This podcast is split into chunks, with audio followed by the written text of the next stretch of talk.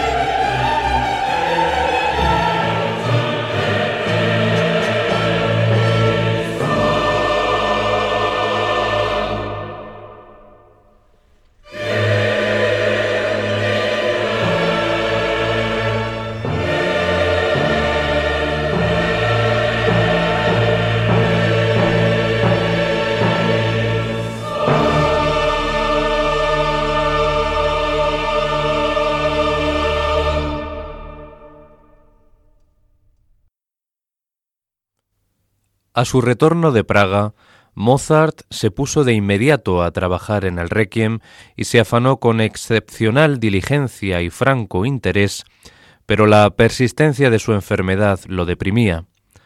Con gran dolor su esposa veía cómo su salud se deterioraba gradualmente. Un espléndido día de otoño, Constance lo acompañó al Prater para distraerlo. Estaban sentados solos cuando Mozart empezó a hablar de la muerte sostenía que estaba escribiendo el requiem para sí mismo. Al decirlo, se le inundaron los ojos de lágrimas y cuando ella trató de distraerlo de sus oscuros pensamientos, él respondió, No, no, lo siento con demasiada fuerza, no voy a durar mucho más. Estoy seguro de que me han envenenado. No puedo librarme de estos pensamientos.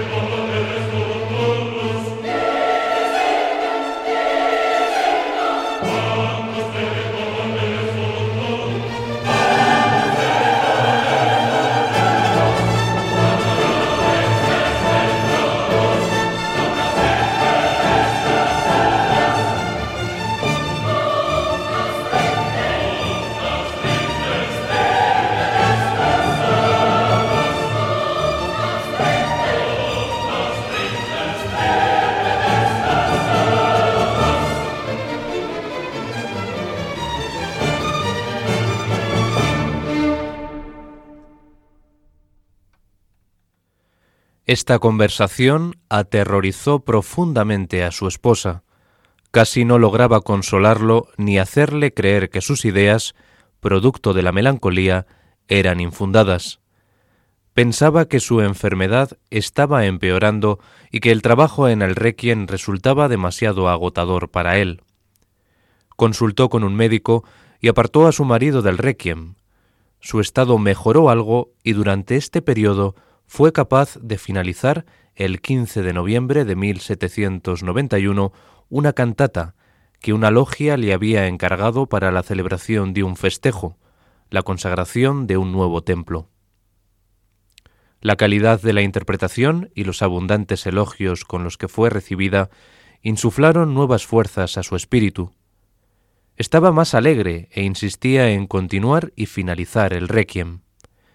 En ese momento su mujer no vio razón para no devolverle la partitura, pero este estado de esperanza duró poco.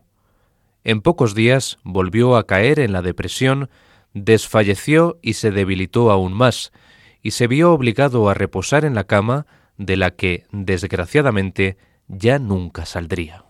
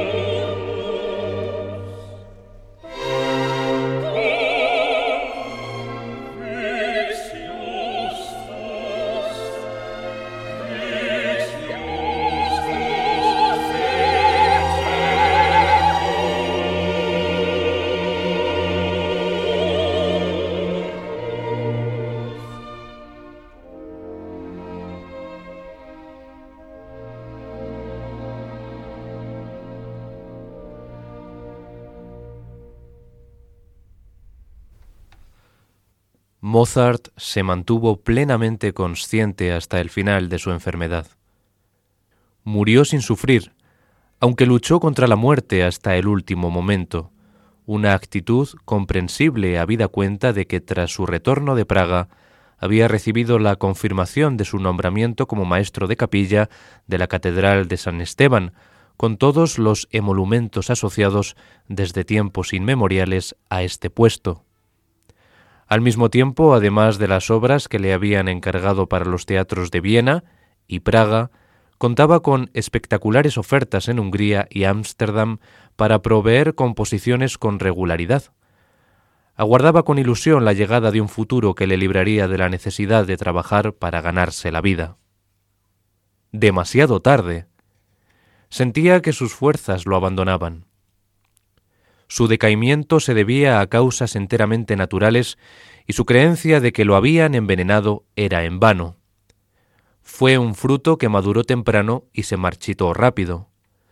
A la delicada edad en la que la naturaleza aún sigue dando y recolectando la esencia de la vida, se interpuso al proceso no sólo por su modo de vida sedentario, sino también por su constante actividad compositiva que fue consumiendo paulatinamente la propia esencia de su vida. Su afán por componer también aceleró el proceso de su muerte, a la que su fama hizo una excesiva contribución. ¿Cómo es posible para un cuerpo débil por naturaleza y destruido por la enfermedad sobrevivir al agotamiento de los cuatro últimos meses? Y no con obras fáciles como es el caso de Pergolesi y Hasse, sino con partituras de su estilo, tratamientos ricos y completos de cada una de las partes.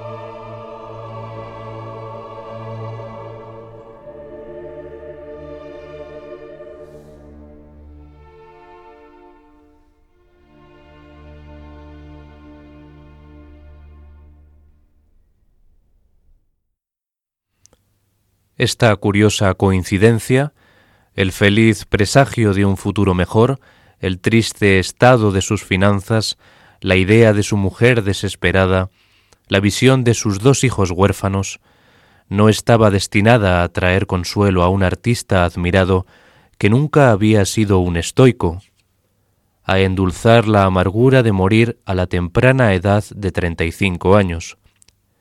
Justo ahora, se lamentaba con frecuencia durante su enfermedad. Tengo que morir ahora que podría vivir tranquilamente.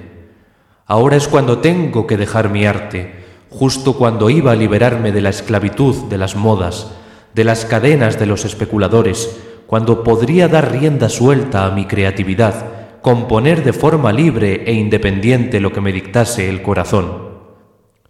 Justo ahora tengo que dejar a mi familia, a mis pobres hijos, en el preciso momento en el que disfrutaría de una situación favorable para cuidarlos.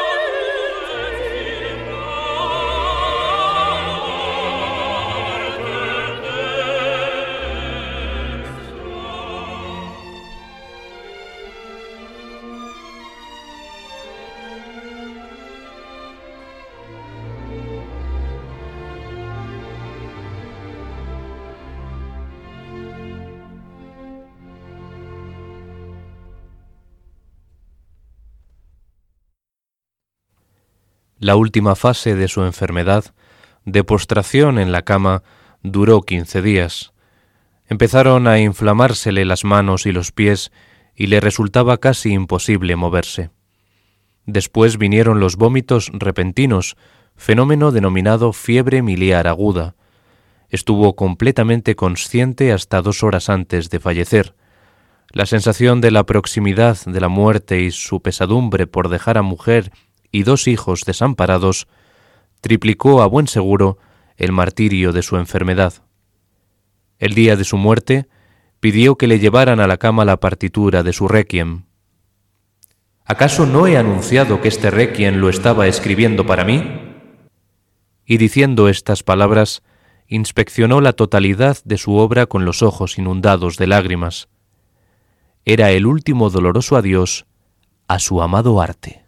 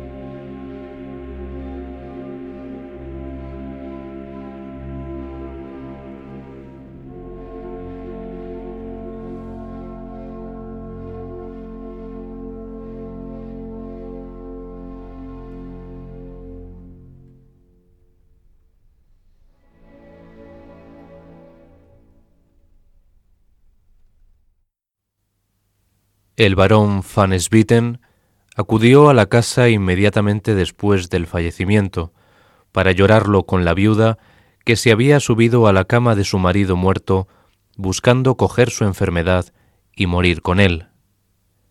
La muerte de Mozart suscitó el interés público. El mismo día de su muerte, fueron muchas las personas que se concentraron frente a su casa para presentar sus condolencias de formas muy diversas. Schikaneder caminaba de arriba para abajo y gritaba, Su espíritu me persigue sin descanso, siempre está ahí, delante de mí. La salud de Mozart, que durante el último periodo se encontraba visiblemente debilitada, fue siempre delicada. Además, como suele pasarles a las personas de sensibilidad exacerbada, le tenía pavor a la muerte. La muerte de Mozart se produjo 55 minutos después de la medianoche del lunes 5 de diciembre. Esta valiosa información se la debemos a una carta firmada por María Anna Nannerl, la hermana de Mozart, escrita aproximadamente en abril de 1792. Zinzendorf recoge en su diario que el tiempo estaba templado. Llevamos ya varios días con tres o cuatro parches de niebla diarios. Al día siguiente se mantuvo ese tiempo anormalmente templado con abundante niebla. El aire estaba en calma. En vista de su situación financiera, se aconsejó a Constance que ofreciese a Mozart el funeral más barato posible. Así, contrató un funeral de tercera clase, pagó cuatro florines y treinta y seis kr por los gastos de la parroquia y cuatro florines y veinte kr por los gastos de la iglesia. El coche que llevó el cuerpo desde la Reichensteingasse a la Catedral de San Esteban y después al cementerio de San Marx costó tres florines. Este último viaje del maestro de capilla imperial real se ha reconstruido como sigue. Se asume que tuvo lugar el 6 de diciembre y no más tarde debido al estado putrefacto del cadáver. Alrededor de las dos y media de la tarde se recogió el cuerpo de Mozart en el apartamento de la Rauchensteingasse. Se cargó en el coche fúnebre que esperaba fuera y se trasladó a San Esteban donde el cortejo fúnebre lo aguardaba. En el ala norte, en una capilla conocida, popular pero equivocadamente como la capilla del crucifijo, en la antigua entrada a la cripta y frente a la morada del sepulturero, se colocó el féretro sobre las andas. Allí se celebró la denominada bendición de la casa, oficiada por el sacerdote acompañado del crucero y los monaguillos. Esto explicaría la, de otro modo, extraña versión que sostiene que Mozart recibió la bendición al aire libre, quizá debido a la putrefacción.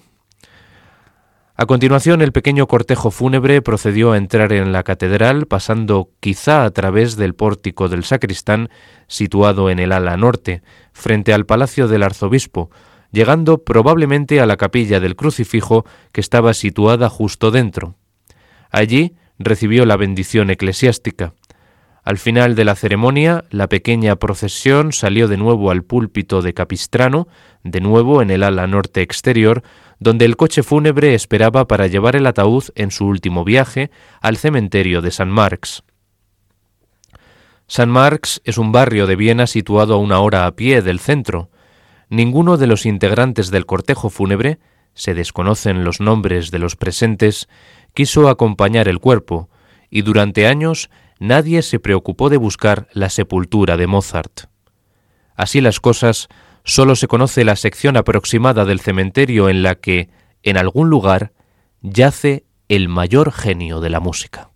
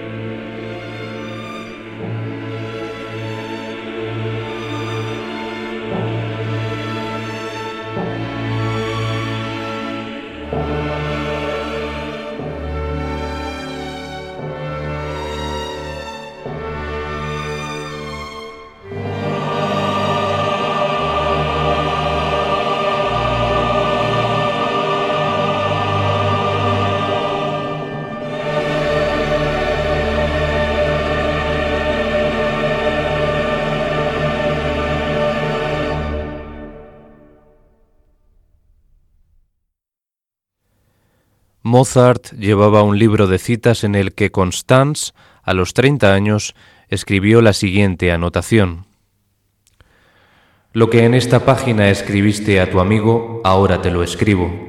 Con profunda veneración a ti, amado esposo, Mozart, inolvidable para mí y para toda Europa. Ahora estás bien, bien, para siempre. Una hora después de la medianoche, entre el 4 y el 5 de diciembre de este año, dejó a sus 36 años, ay, pero de forma demasiado súbita, este mundo bueno pero ingrato. Oh Dios, durante ocho años hemos permanecido unidos en el enlace más tierno e inseparable en este mundo. Oh, ojalá pudiese pronto unirme a ti para siempre. Su más afligida esposa, Constance Mozart, nacida Weber, Viena, 5 de diciembre de 1791. Pues hasta aquí, queridos oyentes de Radio María, este programa especial de Enclave de Dios que hemos dedicado al Requiem en re menor Kegel 626, una de las obras cumbres artísticas de toda la humanidad, sin ninguna duda, compuesto por Wolfgang Amadeus Mozart y que hemos rendido tributo al compositor salzburgués por haberse cumplido el pasado 5 de diciembre la efeméride de los 225 años de su fallecimiento en Viena a los 35 años de edad. Y les hemos ido narrando a lo largo del programa una crónica, un relato que escribió el segundo marido de Constanza Weber, de la viuda de Mozart, que era Georg Nikolaus Nissen que es autor de una biografía de Mozart, una de las más fieles y que tiene en cuenta muchísimas eh, fuentes eh, manuscritas del difunto Mozart y también de la correspondencia que mantuvo con su esposa Constanza.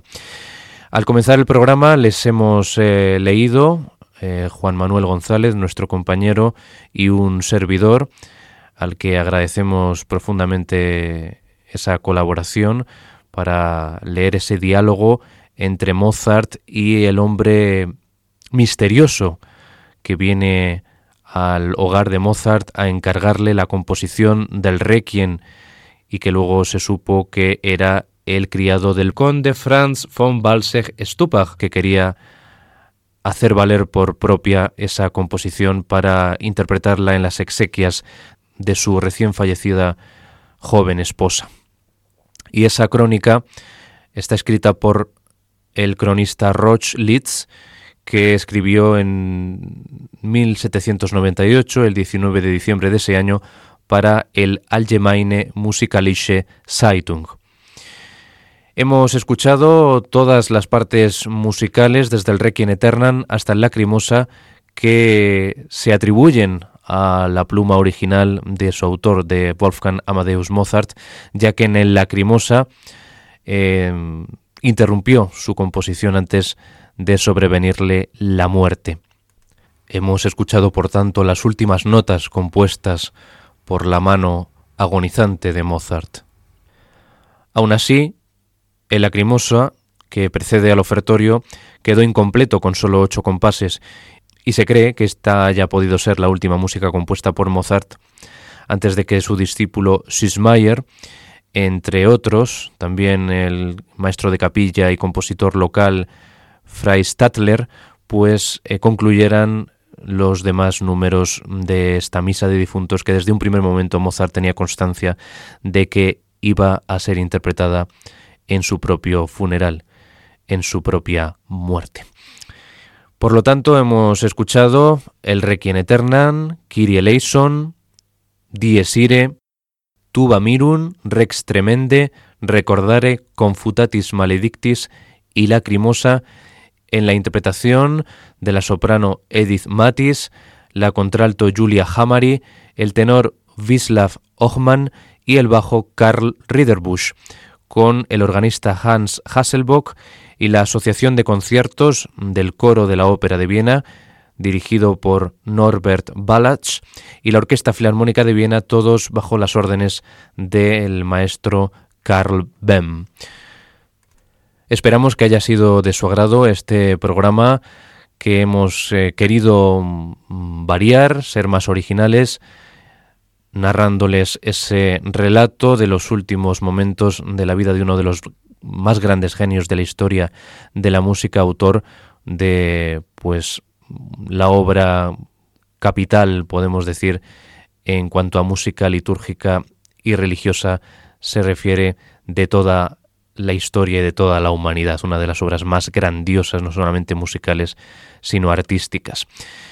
Les recuerdo la dirección de correo electrónico por si nos quieren hacer llegar cualquier tipo de comentario relacionado con este programa en clave de Dios radiomaria.es. Muchísimas gracias por su atención y hasta una próxima edición del programa de la música sacra en la radio de la Virgen, en clave de Dios. Sean muy felices.